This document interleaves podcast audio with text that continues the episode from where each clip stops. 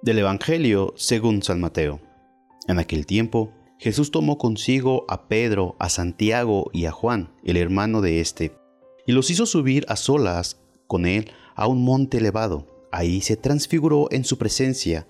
Su rostro se puso resplandeciente como el sol, y sus vestiduras se volvieron blancas como la nieve. De pronto aparecieron ante ellos Moisés y Elías, conversando con Jesús. Entonces Pedro le dijo a Jesús, Señor, qué bueno sería quedarnos aquí. Si quieres, haremos aquí tres tiendas, una para ti, otra para Moisés y otra para Elías. Cuando aún estaba hablando, una nube luminosa lo cubrió y de ella salió una voz que decía, Este es mi Hijo muy amado, en quien tengo puestas mis complacencias, escúchenlo. Al oír esto, los discípulos cayeron rostro en tierra, llenos de gran temor. Jesús se acercó a ellos, los tocó y les dijo, levántense y no teman. Alzando entonces los ojos, ya no vieron a nadie más que a Jesús. Mientras bajaban del monte, Jesús les ordenó, no le comenten a nadie lo que han visto hasta que el Hijo del Hombre haya resucitado de entre los muertos. Palabra del Señor. Los tres relatos de la transfiguración difieren algunos detalles. Mateo, por ejemplo, acentúa cómo en Jesús se cumplen los anuncios del Antiguo Testamento. En Marcos aparece el secreto mesiánico que solo se puede desvelar después de la Pascua. Lucas relaciona más este acontecimiento con la muerte y resurrección de Jesús. Pero no importan demasiado estos matices diversos. Lo principal es la teofanía, en la que fueron testigos los tres discípulos más cercanos a Jesús.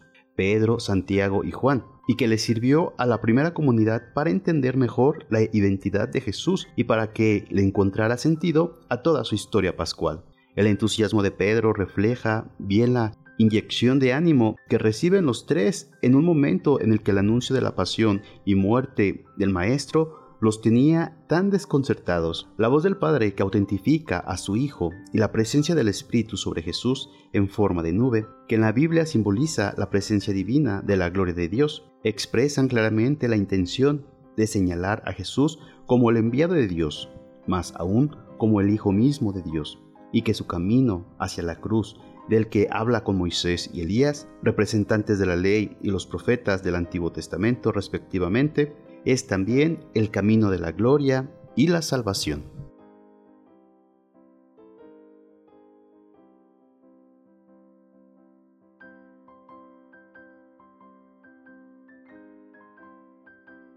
Todos los años, en el segundo domingo de Cuaresma, escuchamos el relato de la transfiguración de Jesús, cada vez según el evangelista del año. Allí tiene una finalidad concreta de preparación al trido pascual después del Evangelio de las Tentaciones, en el primer domingo de Cuaresma, nos hace fijar nuestra mirada en la muerte y resurrección del Señor.